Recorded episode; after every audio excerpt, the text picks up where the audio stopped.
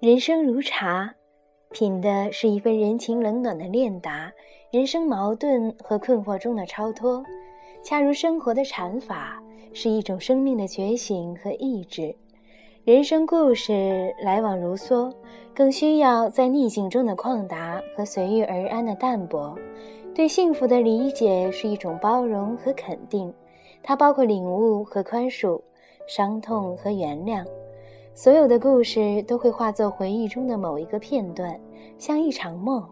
记录美好的故事，是希望未来的故事里成就一个崭新的自己，而不是在未来的那些回忆里一次次伤害自己。